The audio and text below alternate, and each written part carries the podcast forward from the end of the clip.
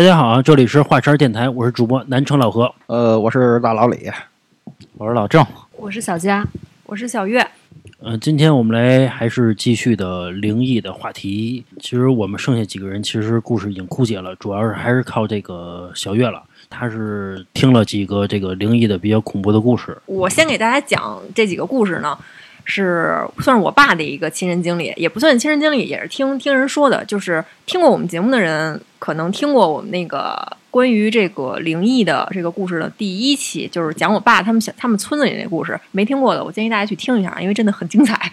第二期啊，对，第就是我们灵异第二期，对对对。然后就是没没听过的朋友，我再我我再给大家介绍一下这个背景啊。就是我是石景山人，但是呢，我爸呢是八几年来的石景山。他在这个之前呢，他其实是住在就是远远郊区县的某村里面，在他们那个村子里面啊，因为大家可能也对这个这个村子里面不知道也为什么总是发生这种，可能因为地广人稀吧，总是发总是发生这种很多灵异的故事。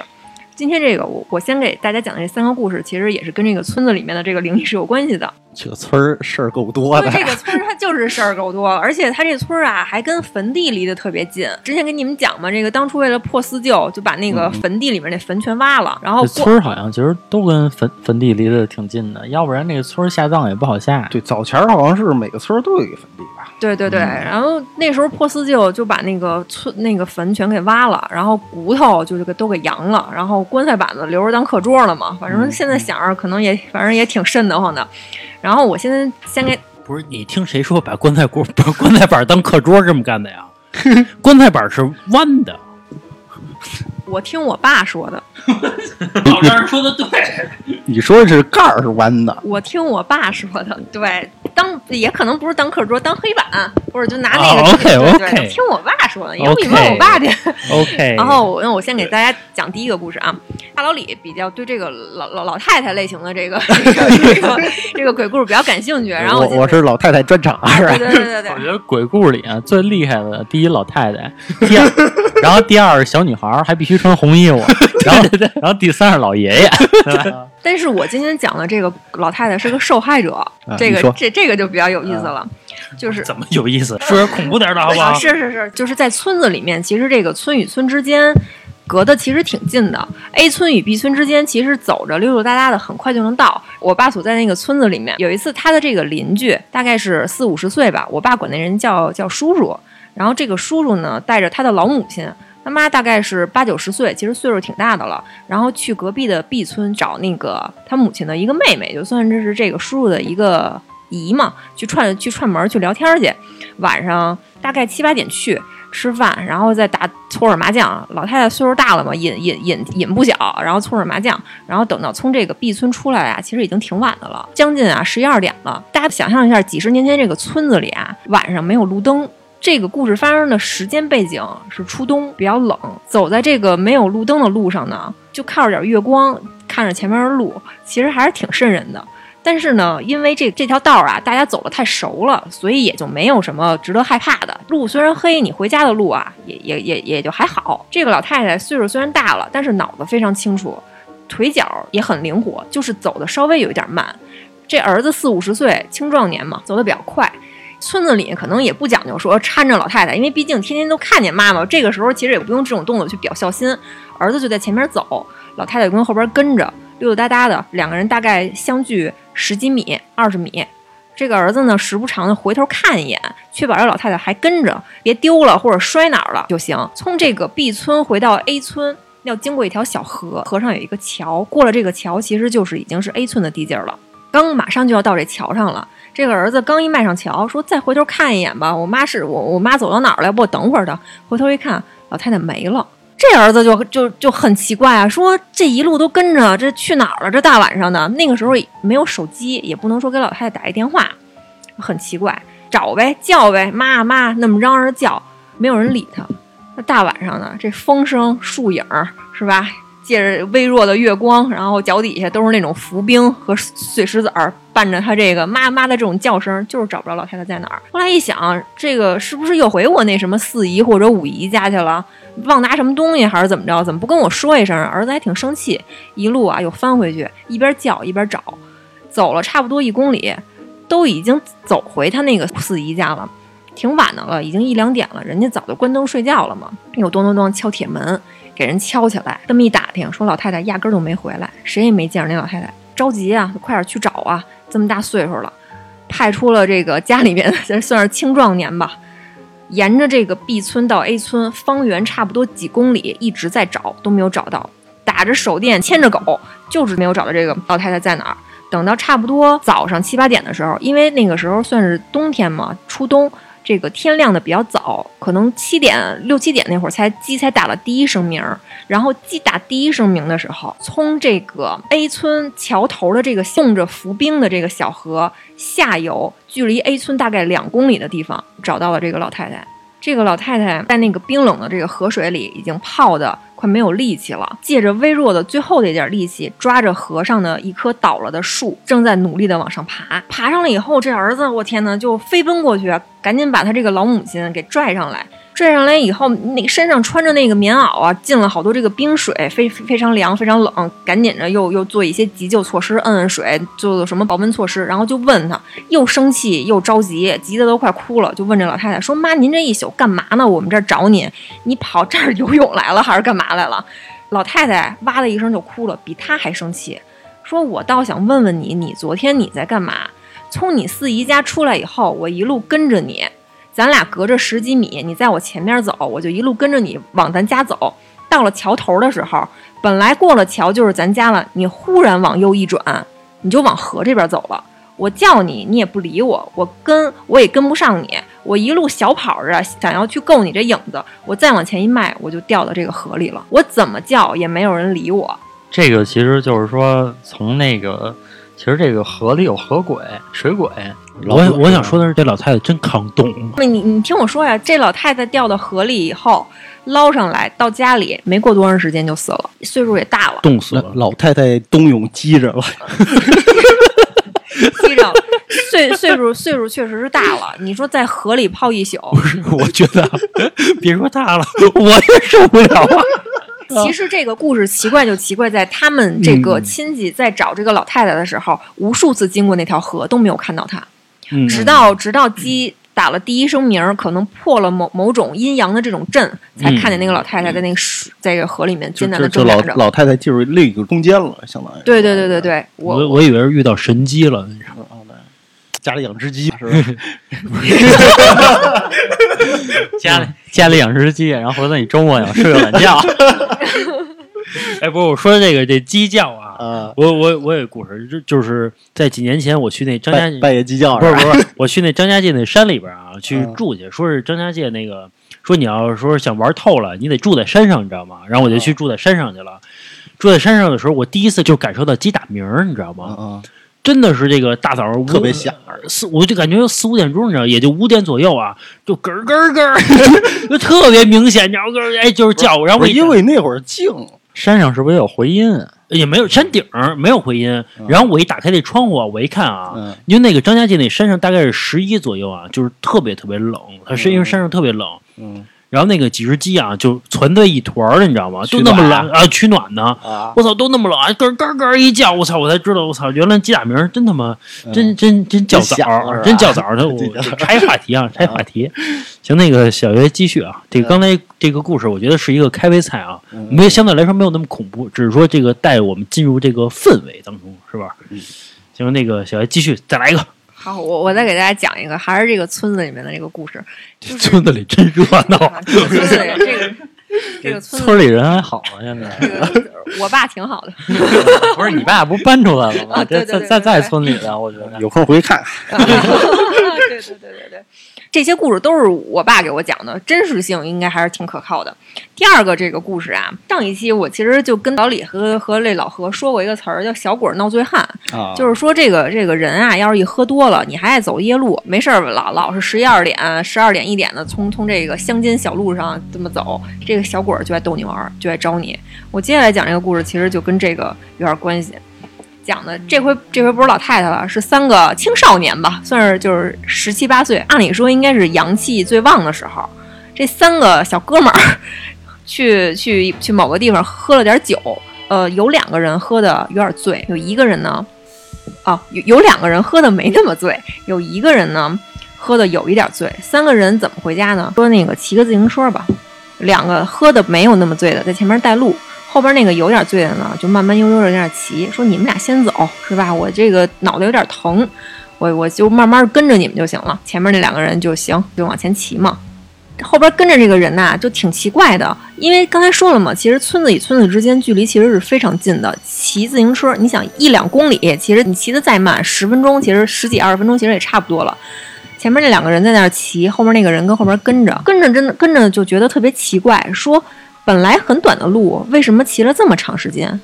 然后还带着我一会儿上坡，一会儿下坡，一会儿上坡，一会儿下坡，从从这个喝酒的地方回我们家，应该都是大大直道啊。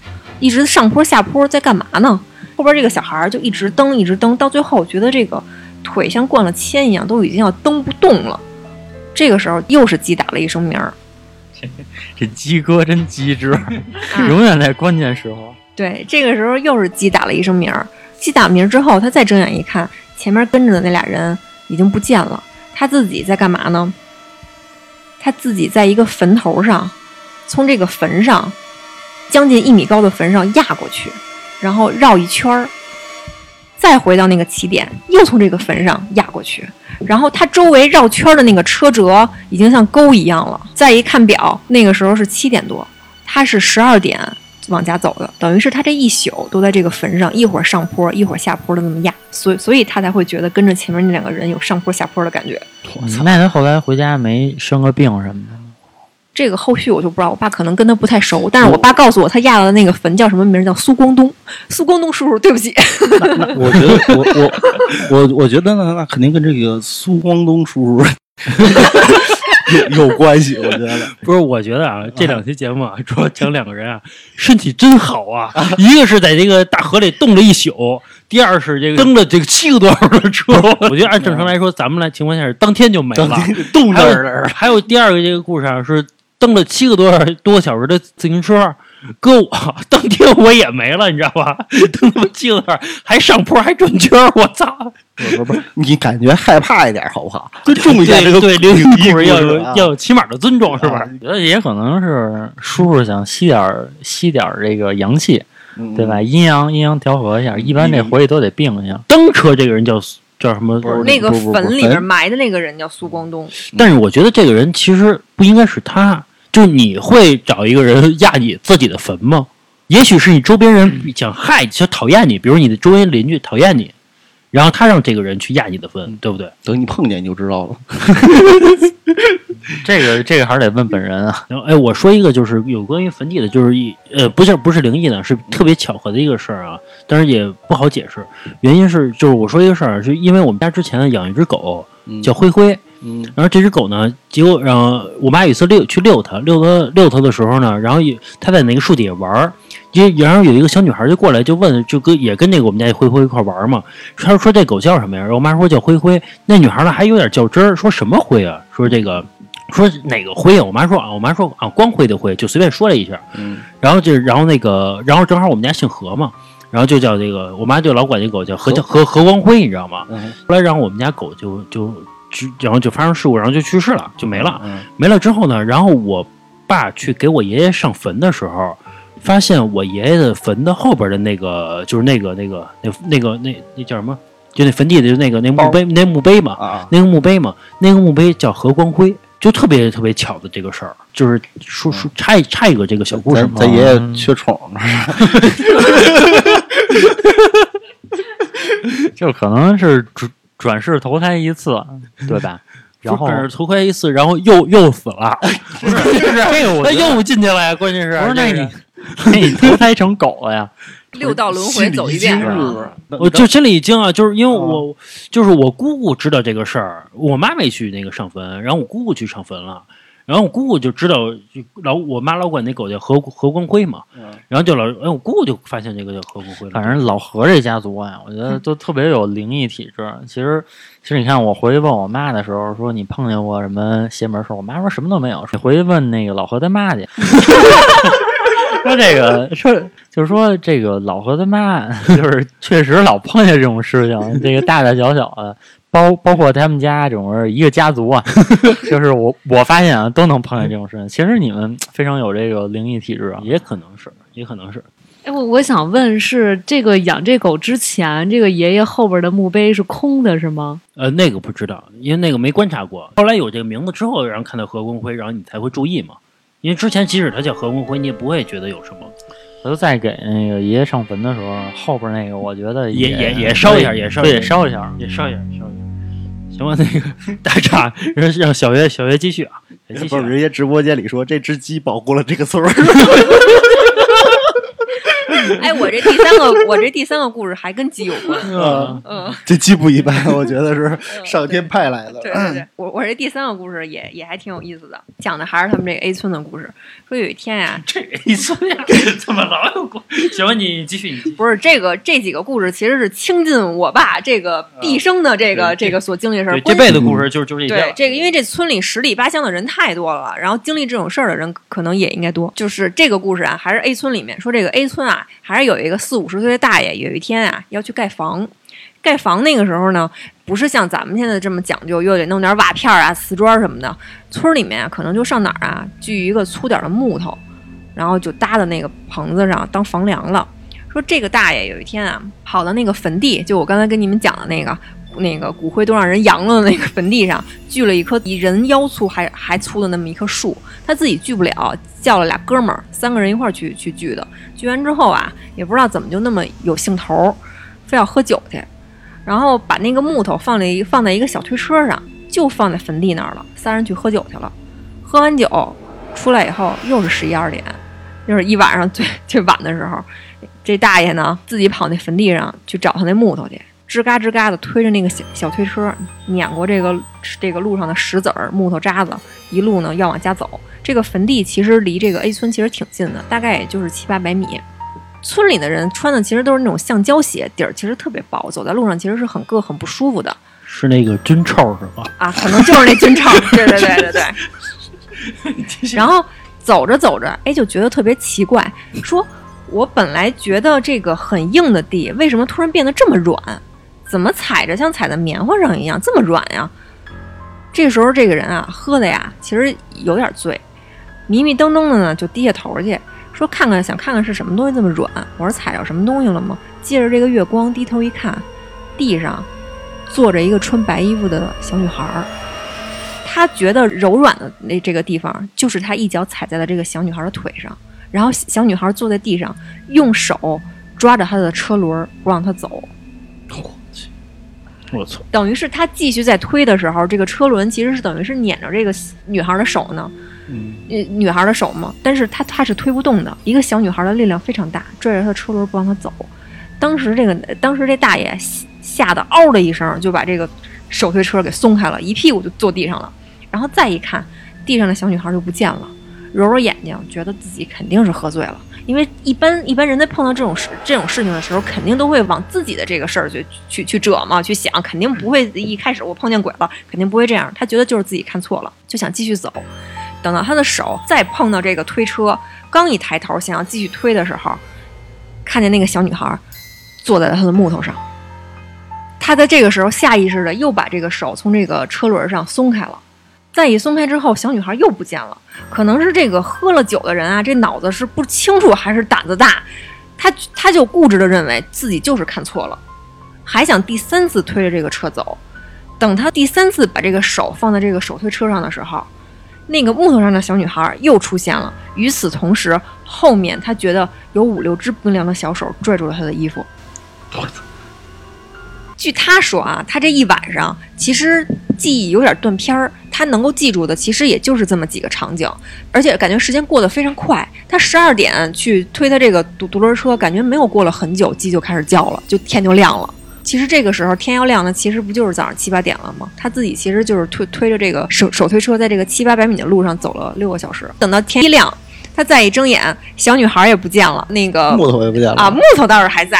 然后他就看，他就发现这个地就是草地嘛，已经被他这个这个推车转着圈儿的碾，已经碾出汁儿来了。又是一个身体特别好的故事。对这一村人的身体啊，我去，就是鬼打墙嘛，对。游游泳游泳的老大妈，骑骑车的小朋友。个，骑车的小朋友，啊。然后推一宿车的推木头推一宿车的大爷，铁铁铁三线儿，不是都是六七个小时，六七个小时坚持。啊。对，就是咱们可以解释他他确实因为喝醉了，比如看到什么幻觉、做梦什么的，也也都可以解释，就把这个问题归结到他身上嘛。但是最诡异的是，当他回家之后，因为推了一宿，不知道是吓的还是累的，身上全是汗嘛，脱了衣服一看，后面全是血道子，被人抓出来的那种血血道子，这点你就没有办法去解释了。不是你刚才说老大爷嗷的一声，我以为老大爷嗷得这个过 他是我他就就是按你这么说，怒怒情激还牛逼，感觉。其实按你这么说，就是这个，就是我之前师承的时候啊，啊对，就是能伤人的东西，真的不是一般的东西。啊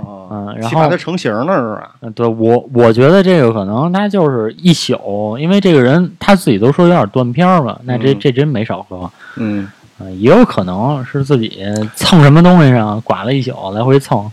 幻觉也有可能。嗯嗯，呃，再来一个，这 今天咱们这一期就四个节目，四四个小故事，好吧？行行行，那我那我再给大家讲最后一个，这个故事还比较新鲜，因为之前没有给大家讲过，嗯我自己讲着还比较新鲜，不像前面三个那么没有感情。OK OK OK，这个故事啊，就是跳出那个 A 村了啊，是这个 A 村的故事彻底结束了，啊告 B 告村跟 C 村了 是吧？不是不是，跟这个村子里边故事已经没有关系了。这村终于安宁了。哎对对对，安宁了。然后我这个故事呢，倒不是我亲身经历的，是听别人讲的。如果说咱这个，因为鉴于咱们这个电台呢，这个收听这个 这个观众比较多，主播界的快乐大本营嘛。然后万一要是说有这个版权上的这个纠纷，这个故事的原出处或者经历的原原出处觉得不太合适呢，我们就给它删了，然后不要骂我们，我们我们我们心比较脆弱，不要骂我们，就我们给它删了就可以了。我们就是做一个版权声明，对吧？真要是打官司，我们有律师团队。对对对对 对。对因为这这这这个这个故事确实是是也是听别人讲的，我觉得比较有意思。这个故事其实没有那么恐怖，但是它是属于细思恐极的一件事儿，真的让人觉得还还哎这是怎么回事儿？不是细思极恐吗？反过来念也可以。你别跟作家较劲，继续说 OK 姐。然后这个我就给大家讲啊，是一个现代的事儿啊，不是几十年前村子里的什么事儿。说的是有一女孩儿，她有一次跟她的闺蜜连逛街带唱歌出去玩去了。那天呢，半夜一两点，她开着车下到他们家那 B 二，就想着，哎呦，我也地库也没个人，齁吓人的，我就我就快点收拾完了 就赶紧回家吧。她她那个车位就在那个电梯的旁边，离电梯非常非常近。她停好车进电梯嘛，摁他们家那楼层，但是呢，她她发现这个八这个怎么摁的都不亮，他就觉得肯定是控制面板坏了嘛，也没在意，就摁那个关门就关上了。他明显的感觉到电梯启动了，他有这种启动往上忽忽悠悠走的这种这种感觉，然后他就更确定肯定是这个面板坏了。等到这个电梯门再一开，他发现不是八层，还是地库。哎，这个时候他就有点惊了，再摁一下八，再往上走，又来了一遍。他明显的感觉到这个电梯是在动的，但是再一打开电梯门，还是地库。这时候其实他有一点慌，因为你想这个时间也好，包括包括这个环境也好，其实是确实挺吓人的。她自己一个女孩儿，她这个时候其实有一点慌，但是她没有办法，她不想走楼梯，因为她觉得楼梯确实比这个电梯更吓人。电梯上不都有那种求救电话吗？嗯她是说我我要不打一电话问问吧，万一有人值班呢，说给我修一下还是怎么着？他就摁了那个求救电话那个铃儿，喂喂喂喂喂，喂了两声，对面也没有人说话，但是响起了这个通话的这个嘟的一声，然后哦，他这才反应过来，原来那不是一个对讲机，是需要那边是一个，他那是一电话，需要有人接起来才行。然后等了差不多几秒钟，这个嘟嘟响了几声，他明显感觉到对面那个电话是有人接起来了，有那么咔嚓被人接起来那么一声，但是没有人说话，只有那个这个电流滋啦滋啦的这个声音。不管他怎么在这边喂，您好，您好，有人吗？那边就是没有人说话，但是也没有挂断。他这个时候他觉得真的挺奇怪的，他其实也有点害怕，然后他就想说说，要不然我我我去一楼看一下吧，是不是他只是这个地库的这电梯坏了？我走走两层上去，走到这个地面，也就是这个一层，然后我去看一下那个电梯是不是好的。等他走出去一看，发现楼道里感觉跟他之前待的那个楼道不太一样。灯，你你要具体让他说哪儿不一样，他也说说不出来。然后他就从这个一楼走，这个楼门走了出去，走到他的那个小区里面。然后他觉得这个小区整个的状态也不一样，不是他平时看到的那种灯光，你但是你让他举例，他举不出来。你要是让我想，可能就是比如说之前他们小区里灯光是绿色，是是那个黄色的，现在变成惨白了，可能会有这这种细微的差别。他就觉得非常奇怪，他很害怕，也很累。他想的是，要不然我就一鼓作气，我就爬上去吧。他就真的选择了去爬这个楼梯。具体他们家住几层不知道，但是他说他拎着一堆东西爬了很久很久，就这个恐怖的经历，大家其实是可以想象的。终于爬到了他所在的这个楼层，走到他们家这个防盗门的门前，他掏出钥匙去开门，发现打不开，非常奇怪。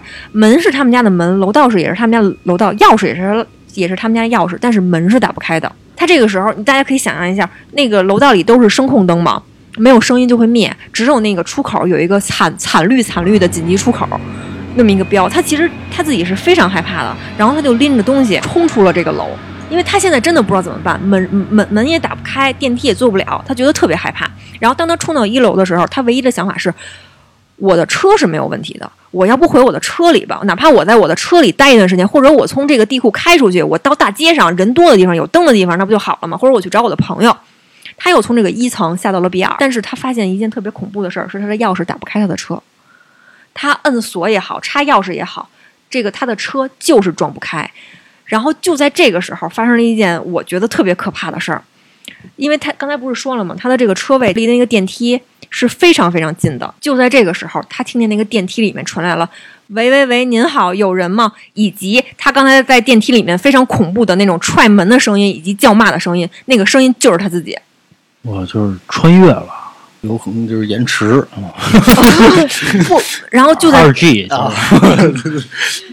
然后他听到的那个声音就是他自己，然后就在这个时候，那个声音刚一响起，他他突然就他就一下就跪地上了，非常非常害怕。然后就在这个时候，不知道是打通了哪个关键的情节，就像鸡叫一样，他的钥匙就把他的车给摁开了。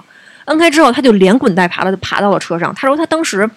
吓得这个手哆嗦的，连这个打火的这个劲儿都没有了，就哆哆嗦嗦的把这个火打开之后，他就一脚油门就冲出了他的这个这个地库，然后在这个街外面，他说他待了差不多将近天亮，才给他朋友打了个电话，然后他朋友一块陪着他回了家，电梯也没有问题，门也没有问题，地库也没有问题，这个故事就结束了。我觉得有的时候就是听别人讲故事，说给你我看到一个实体，一个白影飘过去，其实没有那么吓人。但是我觉得像这种，比如平行空间，嗯嗯嗯，对他好像他就进入一个某某一种特殊的一个状态当中，他一直保存着恐惧当中的这这种氛围。呃，小月说到八层，就我为什么跟那个谁小佳对视了一眼，就是我们前两天小佳正好去我那儿待了会儿，然后晚上的时候我说送这个是待了会儿吗？啊，就是 就是待，那就是那你还那你就那你就是一会儿，怪不得刚才对那个怪话题那么敏感。不是好好聊这个，啊，好好聊这个话题。他是这样的，就是我送他从我们家那个门出来，然后一直到电梯，然后发现那个电梯一直停在八层。然后因为因为我们家楼就是我住那楼是两个电梯，然后但是两个电梯它的它的逻辑是共用的，就是说你你这个电梯如果是一直在往上走在找你的，另外一个电梯就不会动，对吧？咱们电梯都是这样的。然后就看见那个八层的电梯的箭头是向上的，但是它也不动。然后，但是左边那个电梯呢，一一直应该是在一层吧。我怎么摁也没有用啊，因为它那个八，然后是然后上箭头，这个电梯其实是应该是朝我走的。我们俩等了大概有十分钟，十分钟有了，这个电梯就一直都没动。然后那个这个中间呢，有一只蝙蝠飞进来了，就是从这个旁边的楼道，然后然后就从我们眼前这儿飞过去了。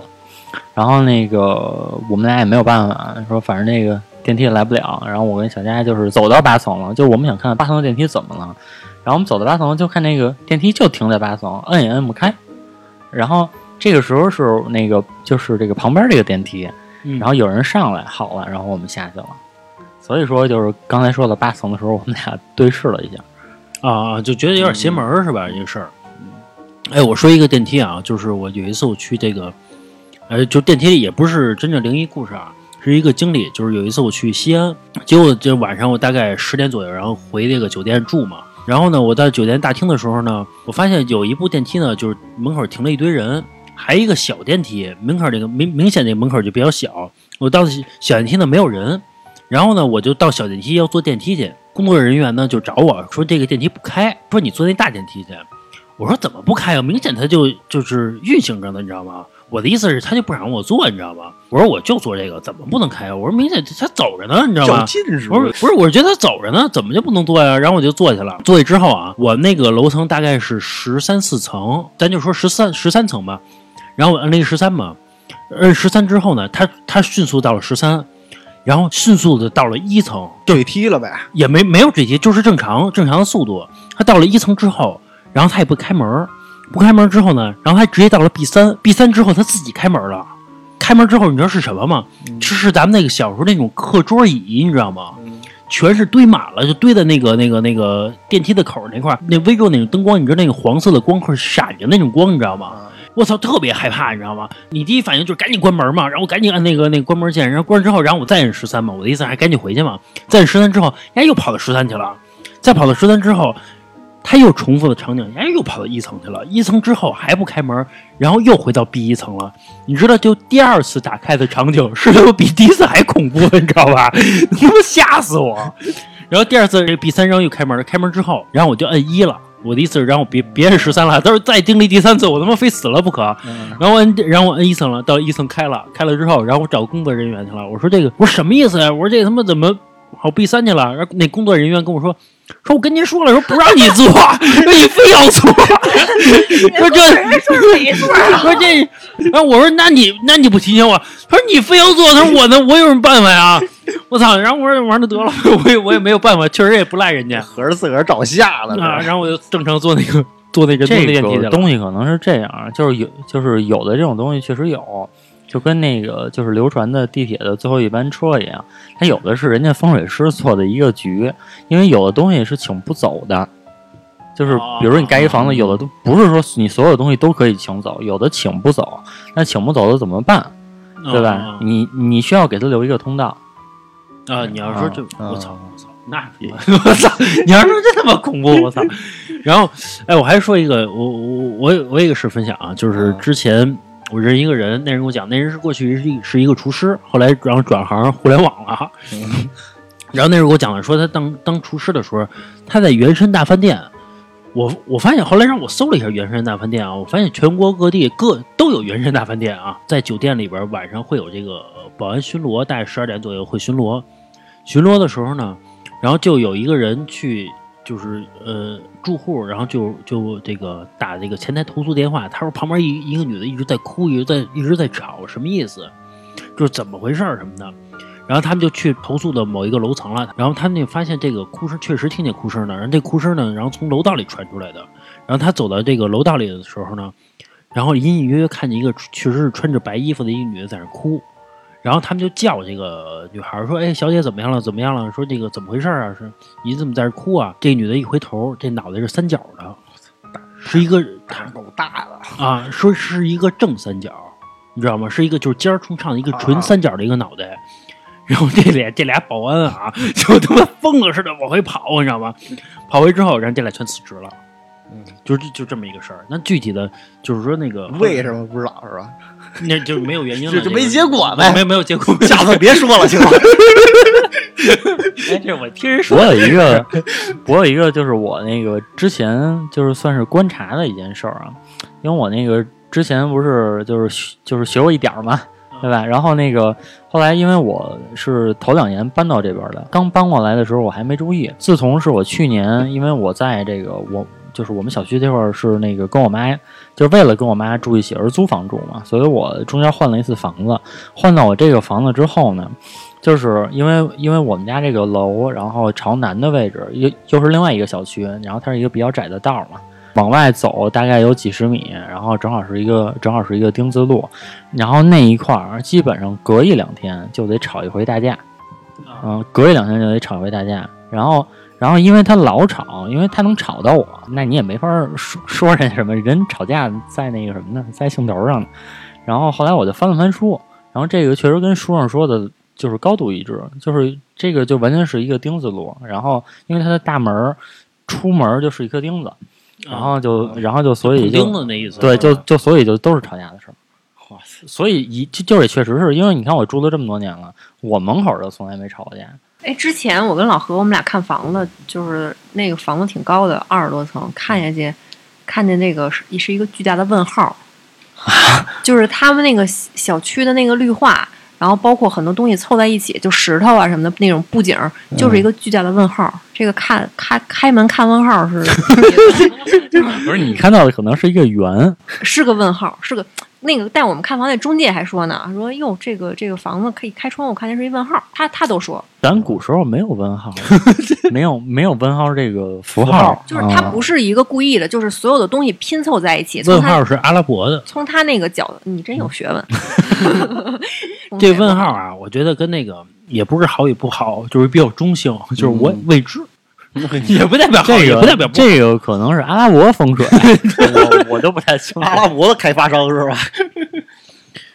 呃，行吧，我觉得今天的这个节目啊，我觉得其实嗯相对来说没有那么恐怖，其实相对来说就是比较我觉得小月讲的还是挺恐怖的，就是那个坐电梯的那个。呃，坐电梯那个是。那我再给你们车讲一个吧，轱辘那个不恐怖听不听？行吧，我们这期就到这儿吧。然后那个也挺晚的了啊，我们也得回家了。我们也害怕，啊。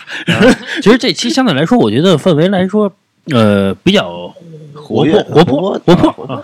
其实主不是你先这个小佳和老郑前面那仨故事，您第一次听，我看小佳觉得这个用户反馈还还还觉得可以，你们俩那个故事都听过了，就尤尤其那个车轱辘底下对，小孩其实第一次听车轱辘底那小孩儿那个给我吓着了，行吧，那个节目最后啊，我说一下我们入群的方式啊，呃，可以加我们我们老郑的微信是二二八幺八幺九七零，我再说一遍啊，是二二八幺八幺九七零。也可以关注我们的公众号啊，公众号就是华山 FM，就是我们的一个节目的名称，行吧？呃，我说一下我们这公号的，就是我们这整个进群的功能啊。第一是能帮你找对象，对吧？然后第二能帮你解答法律问题。啊，三呢是能帮你看风水，对，多好啊！操，你加一下，你不行你再给屏蔽掉，对不对？你先表达一态度，老光听免费节目，对不对？平台都催我多久了，收费收费了是吧？对，那荔枝老催我们收费，我们一直不收，行吧？啊，行吧，到这儿吧。